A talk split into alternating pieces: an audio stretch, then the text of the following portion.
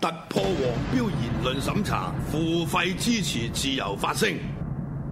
My Radio 嘅 Patron 而家上咗線啦，嗱，成為 My Radio Patron 嘅訂戶可以享有以下嘅優惠。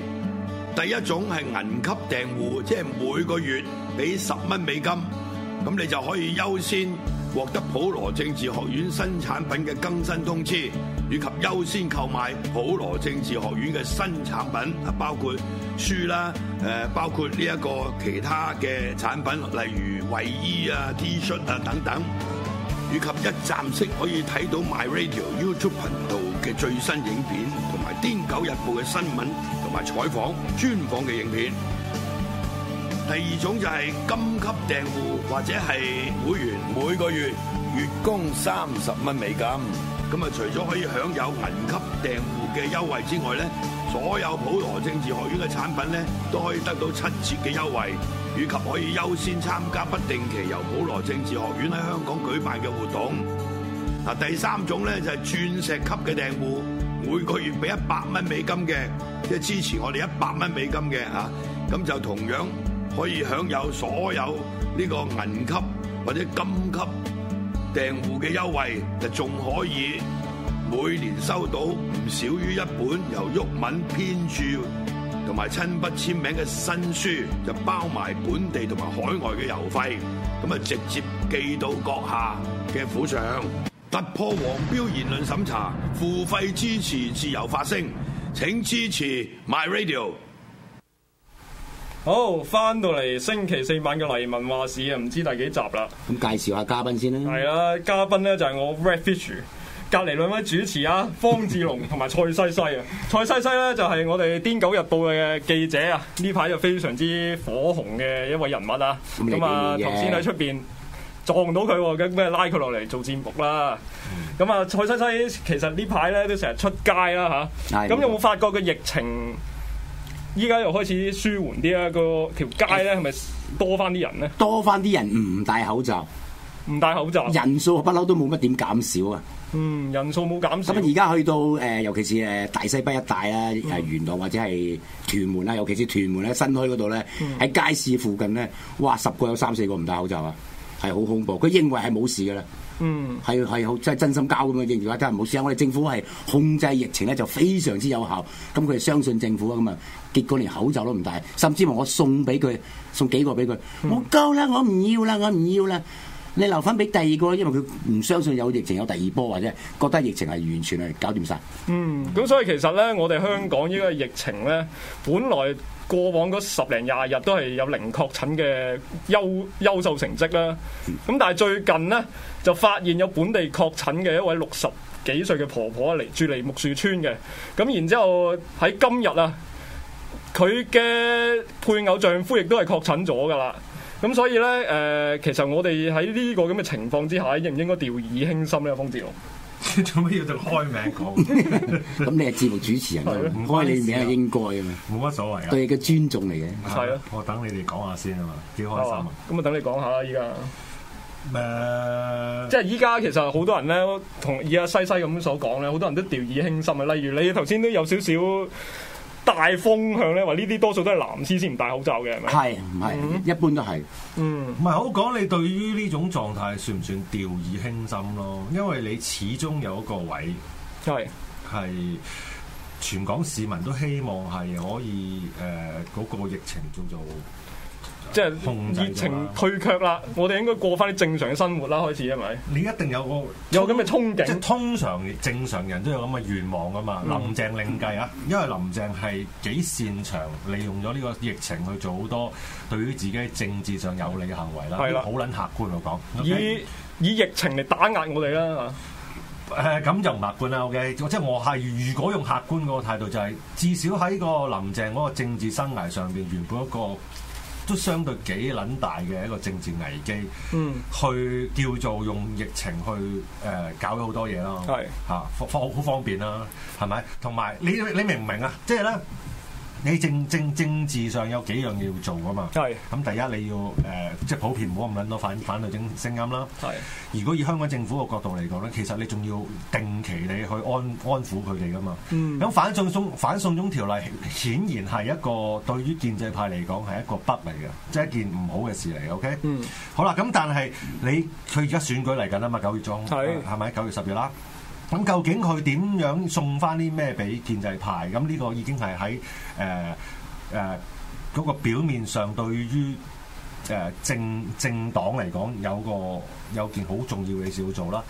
另外你其實你你佢哋咧，譬如區議區議會輸咁多啦，佢哋好撚多大白象工程啊，諸如此類嗰啲都冇晒噶嘛。係咁個利益點撚樣輸送先？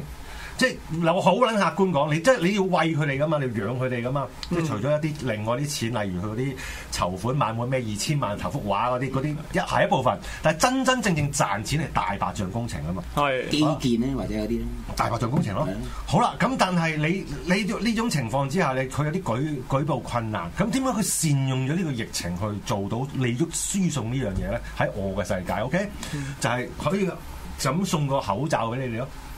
啊，因為你其實你接近已經係喺啲喺誒過往一段長時間係差唔多，你做乜撚嘢咧，是都係對即對於市民嚟講嗰件事都係誒廢嘅。係純粹攞嚟賺錢嘅，係咪？即係你咪港珠澳大橋啊，嗯誒咩誒誒九高龍鐵啊，高鐵啊，誒係一嚟原本講得好好地嗰好多啲，啦，沙甚中線啊，甚至乎填海啊，直情海咁沙中線啊，大把啦，係係啦。咁但係嗰啲譬如你反得咁犀利嘅時候咧，其實佢都你變咗相對嚟講就冇見到暫時啦，冇見到新嘅誒、呃大白象工程。嗯要要開始啦嚇，至少我唔覺得係啦。除咗除咗講填海嗰單咯，因為嗰單都差唔多。如果真係行嘅話啦，嗯就差唔多已經冇晒㗎啦。其實香港嗰啲誒財政儲備，所以佢哋依家係不停咁樣揾地方去開源嘅，例如呢個八億嘅口罩啦，呢、個奶罩咁嗯嘅樣嘅，咁呢呢啊女人底褲啊，呢個有少少捉蟲嘅，我覺得，即係譬如我哋上集都仲講得好保守嘅，我至少我係啦，因為我始終有少少嗰種左交嘅心態啦，即係。其實我就我上我上集明明都開咗口講噶，我如果你真係淨係問我咧，我真正嘅政治立場咧係直情想去歧視大嗰啲人嘅。係係係啊，但我又唔敢啦，因為有啲人就結果而言，佢都係誒、呃可能唔夠錢啊，或者係佢真係經濟上，嗯即即即係如果個口罩俾到佢有，如果真係用到六十次嘅話，係對佢一個幫助。但係除咗你上次嗰集做完之後咧，更多有關呢個個口罩嗰啲黑新聞出咗嚟啦，例如係 KCon 啊， K Con 不停咁樣鞭撻佢添啦，直情揭揭露咗好多問題，叫科學方法去誒揭嗯唔合露格啊佢嘅，咧，簡單講係就啦唔合格添啦。係啦，咁變咗咧，至少我覺得咧，嗱第一第一劑嗰個咧就好難追得翻㗎啦，即係佢俾咗出去啊嘅，我相信係，嗯即係阿、梁君彥個細佬點樣話唔關佢事都好啦，咩嗰啲股東啊啲啦，我就唔理佢啦，OK 嗰、個，但係我認為佢第一批就俾俾咗出去㗎啦，咁所以點解我講話誒，我哋市民如果喺呢種狀況啊，可以做咩咧？就係、誒。呃即係好表態地唔再唔支持呢一個口罩，但係嗰個係政治嘢嚟嘅原本，嗯但係原來現實嘢都係嘅。就算你唔計政治立場，嗰、個口罩都冇冇辦法支持㗎。係咪？一來又樣又核突啦，好多人真係介意噶嘛，成係條女人底褲咁。二來 K con 科學嗰方面亦都講到件事，直情唔單止對於防疫可能一啲幫助都冇。可能仲衰啲添，吸仲可咗能啲氧化銅落單去胃度咧，唔嚟會嘅喎，係大排量翻出嚟，係大量嘅人真係去登記攞嘅喎，喂，嗰啲嘢二百幾萬，唔係嗰啲嘢就去到翻去翻一個位啦，就係、嗰、個係官方數字啦。即係你認為個官方數字係假嘅，誒、我唔信。誒喺呢樣嘢之前，阿西西你成日出街啊，究竟多唔多人戴呢個口罩？見唔見到？誒我未見過，未見過啊而家為止未見過。 ！Eddie 你有冇？冇啊，我都見唔到但我有啲網友啦，或者 Face Facebook friend 啦，Facebook 就見得多啦。佢成日話擺出嚟話有申請咗，係佢覺得可能佢攞咗，但係真係太樣衰，佢唔敢帶出街啦，可以咁講。但喺街度我真係冇見過人帶過，誒呃係咯，我正我佢好似林鄭有一次出席佢帶過下嘅，除咗 demonstrate，哦佢翻到屋企禮數平咗，啲佢官自員己覺有得核帶咯突啦，嗰個咁嘅死人樣。咪有一兩個都要解釋自己點解唔帶啊嘛。同埋可以監察下佢咧，會唔會持續戴啦？邊個啊？阿林鄭同埋啲官員咯，我哋嘅特即係首可能日日睇下佢帶唔啊帶咯。林鄭都要帶翻一排嘅，始終佢咁大鑊嘢，即係你有百億出去嗯疫情開始嗰陣時，佢覺得係唔需要戴口罩，叫叫啲局長唔好戴口罩添。係啊佢甚至乎喺個記者招待會都話，叫啲記者都唔應該戴口罩。係啊試過㗎，唔係其實帶咗呢個除翻啊！係啊係啊係試過㗎。我有少少題外話想講嘅兩句，反正係好嘛啊呢個台， 即係呢個節目。有我喺度講嗯題外話仲好啊。狗咧都好似係長長時間叫人唔好戴口罩。係啊，嚇，話戴口罩冇用噶嘛，係咪㗎？呢係咪真相嚟㗎？我唔知係咪真相啦。啊但我係咁咧，要依家嘅真相咧就事實先得啊係佢加入賣口罩嘅行列啊！我知道， 唔係，但我想講，首先我哋要講咗係呢下係咪真正嘅回力標先？因為我見到網上面有人啦，就話佢哋哇咁嘅即係就陳雲就肯定有嘅，即係叫人唔好戴口罩係。但係呢個係咪熱血誒公民又好時報又好啦？佢哋個主張嗰樣嘢先，嗱我唔肯定呢個就。如果係咧，就個回力標中得好犀利啦。嗯，係中得好犀利咯。如果係咁啊，陳點知你知啦，佢佢佢同陳雲嘅關係好複雜噶嘛，嗯好好係啦好迷幻噶嘛，係嘛？唔係呢個係小題外話啦。咁跟住佢加入即係加入咗賣口罩啦，而家好似係咪真㗎啦？呢個又係真嘅呢個，係啦。咁啊叫即係喺手喺熱血公民首領嗰個鋪咧已經出咗嚟啦。即係黃洋達係啦。啦，啊咁我哋翻翻我哋嗰個嗰個係首小領姐啊，花主生席係另有其人啊，主咩啊席係鄭松泰啊，哦，熱血公民首領就係直直王係啊，要搞清楚。咁啊，提起咁啊，講到議員呢方面咧，不如又講下究竟啊呢呢排其實喺度醖釀緊一啲選舉問題啊，係就喺度揀緊邊啲人可以應該選佢，邊啲人唔應該選佢嘅。啊咁所以咧，我哋依家有一個疑問喎，究竟立法會議員咧用咩去界定佢哋究竟應唔應該連任咧？用咩值唔值得連任啊？嚇？誒蔡生誒好簡單啫，你嚟啊啱啱過去呢四年，你點樣做嘅喺立法會度有咩表現？投票嘅意向有有呢個記錄噶嘛？投票記錄有查噶嘛？咁你做得出賣港人嘅事，你唔應該俾佢選噶。嗱，投票記錄係一個指標啊。啊當咁然但係最近因為反修例行動咧嗯，反修例運動咧，入邊有好多有幾個立法會議員咧係喺前線係特別勇武特啊別勇武嘅係。咁呢樣嘢應唔應值唔值得加分落去佢嘅連誒任呃呢嗰個度要咧？大風向，譬如唔好話大風向，啊譬如誒你呢幾個唔好講名啦，啊就咁三四個我哋隨便噏得到嘅。咁、你如果話我哋話唔好俾佢選啦，都係覺得唔應該喎。佢真係喺市前面係幫到啲市民嘅喎，咁係事實嘅喎。佢甚至乎自己被捕、被噴胡椒噴霧、受傷，係咪先？呢個係大家睇到嘅嘛。就一樣話一樣咁啊！好多泛民都係唔中意咁，冇辦法咁，佢係真係做得好嘅。咁啊有啲泛民佢做得唔好，就更加唔好，更加唔好俾佢選。我覺得係咁樣咯。唔係你都控制唔到，俾唔俾佢選？係，亦都唔我哋你唔俾佢先分化唔㗎啦係，嘛。但係如果值唔值得連任嘅話咧，就已經係牽涉到我哋應唔應該投佢票啊？係啊，你你能夠影響到嘅就係投唔投俾佢嘅啫嘛。嗯你點影響咁你都係一個人力量啫，咁、你可以咁講嘅，咁你投票本身就係透透過你啊個人意志啊。啊。咁你唔可以叫邊個唔投邊個啊嘛，犯法嘢我哋唔做啊。投票就係咁啦，聚沙成塔啊嘛，一票一票咁樣，咁樣聚咗一個塔出嚟咯。咁但係依家究竟聚個咩塔出嚟咧？咁就好大分歧嘅。啊咁啊啊，有咩想講啊？唔係，因為你求你其其實你最主要就係、譬如誒、講翻上個禮拜啦，母親節嗰日啦，嗯就係有個我諗算做近期比較大型啲嘅示威啦，冇咁講啊，即係衝突事件啦。衝衝突即係比較大少啊少啦。其實唔可以講話衝突啊，係誒大型嘅拘捕事件咯，你可以咁講。咁都係衝突嚟嘅，係咪？唔算係佢單方面喎，嗰邊人其實一邊捱打嘅啫喎。旺角嗰日究竟係咪一個活動嚟咯？唔係呢好難界定個喎呢個就佢翻啲好根深蒂固嘅問題，究竟究竟嗰個你支持咩叫做抗爭咯？啊，嗯即係究竟譬如好多送頭論噶嘛，係係咪？即係你究竟你呢次行動誒、有冇意思咧？有冇作為咧？值唔值得做咧？好多嗰啲討論噶嘛。嗯係咁但係誒點解我話你會翻到一個最原始嘅問題咧？就係、你你根本其實你係咪覺得？譬如我見到有啲 KOL 講啦，嗯誒、有啲人講啦，冇 KOL 啦，誒、佢話即係佢只會參與一啲有意思嘅誒誒嘅抗爭，係嘛、如果冇意思，佢嗰啲佢就唔出嚟啦咁樣。咁但係你去翻個問題就係咩叫做有意思先？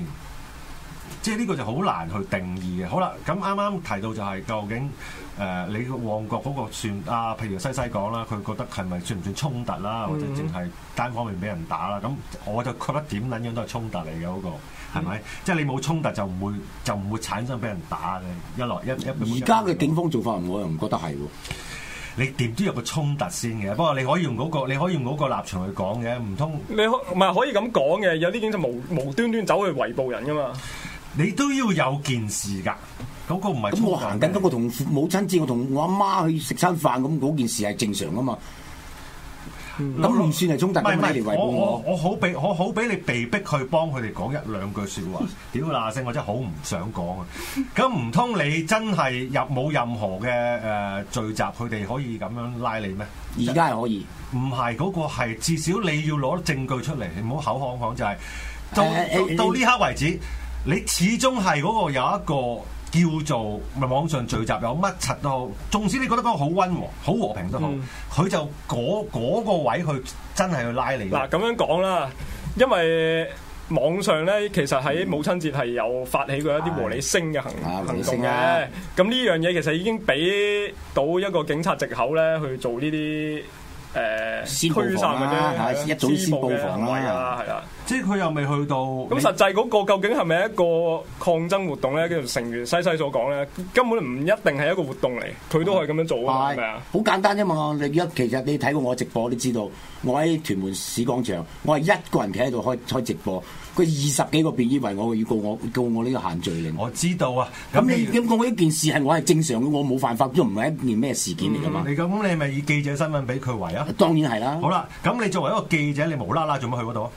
咁嗰度有人又快起個和理聲，我一定要係採啦，訪呢個㗎咪係嘛咯，呢個咪係活動嚟係咪咯。啊你咪答咗自己咯咁所以其實嗰咁問題啊其實警察咧，啊你你應該係去做呢樣嘢圍佢唔同圍我喎，而家佢個目標係我唔係我冇你你冇搞錯，我冇幫佢辯護話佢唔會拉啲無辜嘅人喎係。我絕喎，對唔覺係得我佢拉而啲家就無想辜表達嘅佢人係真係會拉啲無辜嘅人啊嘛。哦冇人否定你呢樣嘢啊！你明唔明啊？就係但係你講到係，誒唔係唔係無話端端我要幫警察辯護，真係好撚慘啊！真係唔係你唔係幫警察辯真係慘啊護，你只不過話嗰件事發生咁解啫，我梗係明白啦。唔係因為點解咁講咧？即係友善啲咁講就係、如果反而調翻轉嗯咧，尤其是誒、呃支持招到派嘅朋友啦，如果反而去到真係好似可以講到蔡西西口中嘅，嗯係、真係乜撚嘢事都冇嘅，乜都冇嘅，佢都可以走嚟拉一啲佢中意拉嘅人咧，嗰、個就真係去到一個大家好開心嘅啊境幾地開心嘅境界啦，即係喺焦土派嗰方嗰方面嚟啊講，因為佢真係攬權攬到上撚晒腦啊嘛係。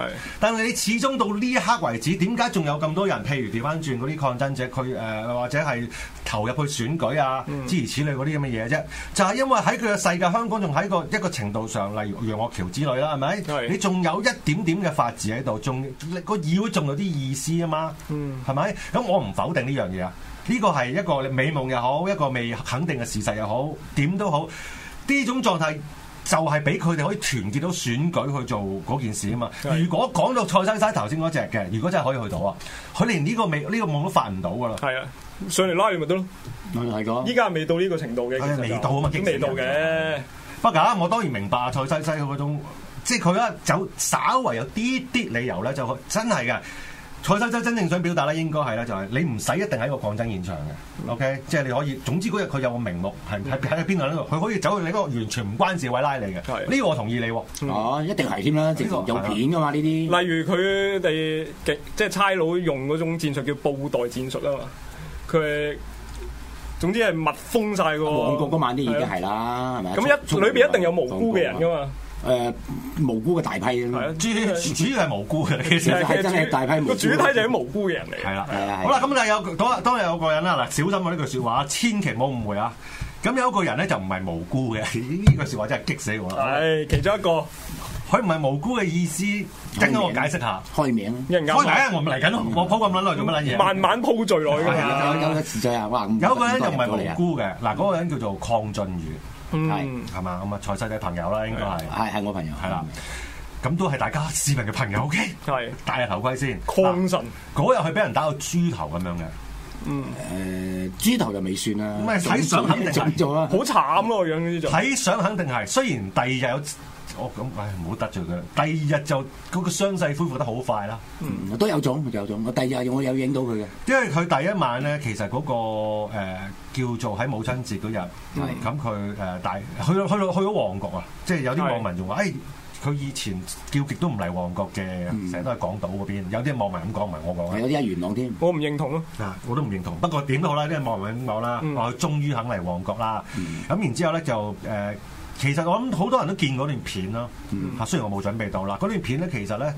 嗱，我就唔喺現場啦，我亦都睇唔到完整嗰段片啦。但係淨係睇嗰段剪咗出嚟嘅片咧，基本上就係有個差有個差佬走埋去，就一嘢推佢落去，跟住咧就一班人飛埋去，好似誒、呃壓叫做頸唔壓佢啦，壓呃呢個位，用膝頭哥壓佢啊啦。係我唔你個呢個咁客觀評論咧，我唔想講。 你你俾你講咗一班人好似咧，直情哇有水唔好哇，嘥，好正啊！係啊，邝衝俊埋宇你啊！等佢嚟演繹啫。等撚咗你好撚耐，喂真係我係我感覺係咁啊！即係咧，其實佢哋有一種狀態就係想打鳩佢好撚耐嘅。係啊係啊，因為邝俊宇咧，佢喺一個好奇妙嘅狀態下咧，其實佢係屬於最，如果講反反修例事件啦，啊嗯佢係屬於最前期嗰陣時咧，一個喺現場好勇武嘅人嚟嘅，係感覺上。OK，我唔好介意感我咁講。覺上咁你實際冇啊，OK？即係如果我哋呢角度，佢感覺上好勇武嘅，即係佢好幫誒、呃示威者去、去嗌咪啊，嗯係嗌咪嗌到頭暈暈即低即咗係講啊好之類嗰煽啲情嘢啦，老實啦。講，你嗌屌你咩嗌咪嗌到，即係喝人哋要唔好亂咁誒粗暴對待啲市民，喝到自己暈咗喎。係老實講，嗱，我純純講畫面係好撚煽情噶嘛，即係你個人要幾咁激動，嗯或者你幾個幾多個鐘頭冇瞓，你先可以喺一個鬧人，你唔係自己瞓着咗啊嘛，你鬧人鬧到自己暈咗喎。俾人鬧鬧到暈就有啊！係咪？都好係啦，係啦，係即係嗰個係我，我覺得係好好，即係一個好令到示威者又好，或者香港市民好深刻嘅一個印象嚟。係好啦，咁嗰期咧，佢的而且確係誒處於一個非常高人氣嘅狀態，唔係話而家唔係啊，嗰陣時好啦，咁然後咧，但係你發覺咧，變咗好做批評佢咁，唔係啊，就係、但係你發覺咧，其實咧，佢除咗開最開頭嗰陣時咧，佢跟住咧喺反修例事件後來後期咧，係冇乜太見到佢有啲大唔係又冇去，你冇乜見到佢太有大動作嘅。係咁結果而言咧，就有啲人直情覺得佢誒呃唔太再見到佢添啦。嗯好啦，咁我想講咧，最開頭嗰陣時咧，差人啊咧，即係佢佢嗰度誒咆哮屌鳩啲差人嗰陣時咧，其實佢哋未去到最失控嘅狀態，嗯，係同意嗎？即係嗯同意嗰陣時嘅開始係開始係，開始，但係佢唔係首當其衝嗰個嚟嘅。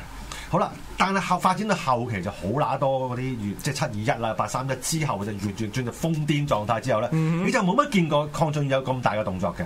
嗯我冇啦。啊！啊我我我有見我有見。 OK，我冇見到啦，或者係嗰個動作誒都都係啦。嗯其實個 f 咧已經唔喺佢佢身上啦，因為仲有幾因為個誒嗰啲火更大火花喺其他地方係啊啊。係啦。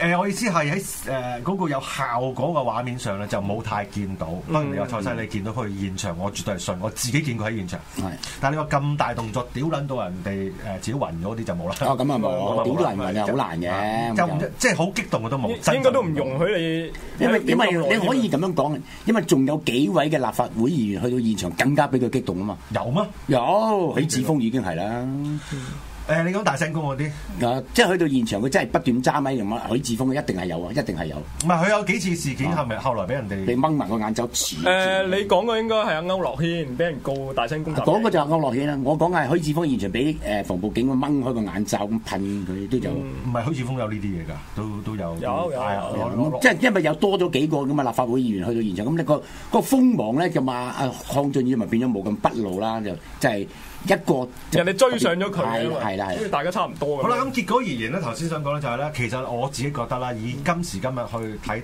嗰啲黑警咁嘅態度咧，就係其實佢哋記咗呢樣嘢好撚耐，係一路苦無機會。因為譬如如果根據阿蔡西西所講嗯啦，我都同意啦，啊就係誒喺至至少喺現場表現上咧，俾佢誇張嘅人，立法會議員有啊嘛。嗯有咁變撚咗，其實佢哋主要就係打鳩咗其他人啦，OK，係打鳩咗其他咁你越出眾位人啦嘅啊議員咪越打得多咯，你區議員都係㗎，你成個現場都會揾機會㗎嘛，一係拉你一噴你咁咪係咁㗎啦。同埋嗰期啲抗爭者都太即係太太勁啦，佢哋都唔得閒招呼啲立法會議員，你下下都嗯又你下下都火魔啊！又喐下幾十笪火魔咁啊！同埋其實都好難喺一個地方停留得太耐嘅，係啊啦去去搏咪㗎啦。好啦，咁相對嚟講咧，就成個過程就係好多啱啱我哋喺節目開始所講啦。近排嗰至少嗰個呃有啲話抗爭又好、示威又好啦，乜都好啦，和你乜都好啦，嗰個聲勢上唔係咁勁嘅時候啦。好啦，咁啊再見到抗爭雨啦。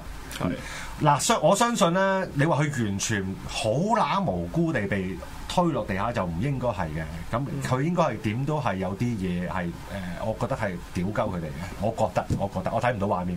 咁啊、有似乎有警察聲稱佢有啲誒水樽嗰啲啦，掟水樽啊話否認咗啊，冇事啊，冇事。我知道，但係啊開頭似乎有佢一定係有個位要講你有乜乜乜，佢先可以拉你噶嘛，唔係佢點樣搞咁亂咁拉人。嗯 係咯，係咯。唔即係證明一一又一次證明咪就係警察亂拉人啫嘛。其但係實亂拉人之後無無條件釋放之後咧，警察乜事都冇嘅。我係啦而家係冇冇曬後果㗎啦。唔係結果就就係其實佢哋都喺度等一個位啫嘛。其實就係你要睇下邊一個夠夠夠失理性，第一個喐佢啫嘛，係咪？喂，呢啲嘢就真係佢佢推然推咗落去之後，就成班隔差人就哇食得唔好嘥㗎啦。嗯因為要有玩呢咩個係真係有咩事要咩嘅話，相信一般嚟講都唔使㗎啦。而家呢個政府，但係如果有咩都係佢咩啫嘛，因啊為佢拱佢出嚟㗎佢拱嘛，佢落去地下，咁我哋一定要幫湯嗯啊嘛，大佬啊！拘捕啊嘛。所以受就係嗰、個，如果有啦，就係嗰個推過去嗰個咁啊，受。嗰個啊預計咧就拱佢出嚟嗰個咧預計係會升職啊㗎。升職啊㗎。咁我預計係會升職㗎。咁撚犀利，咁撚咁樣即係唔使受喎。咁我預計未必準嘅，咁我將我預計嘅嘢一般都係準㗎。咁我唔同你嘥鳩嚟我唔同某一位 KOL 啊，每日燈神啊嗰個就係啦，咁好啦，咁變咗咧嗱，而家佢有一幕咁嘅嘢啦，咁咁梗係啲撲街，我覺得係撲街啦，陰謀論去講啦，喂屌，因為頭先成個發展，所以點解我最尾其實係幫補抗仲要補翻嘅就係、你見到佢喺開頭嗰個時期，佢有個比較鮮明啲嘅誒影像出咗嚟啦。然後中間一段沉寂嘅時間，相對地，好啦，點解近排突然間有個咁撚大鑊嘢先，俾人打到豬頭咁樣先？就係又係嗰句啦，就係因為選舉近了啦，係嘛、咁我咧，我覺得係唔撚成立嘅，OK？因為我覺得佢點都選到嘅，你唔再需要做一幕咁嘅嘢出嚟嘅。即係多餘嘅咁樣，其實如果係咁如果樣佢覺設得計嘅話，我我曾經講過啊，邝俊宇，如果佢唔參加超區啦，係佢直選咧，佢係第二梯隊入埋嘅，嗱啊呢個我唔我唔我哦我即係我預計啊，話預計啊，啊。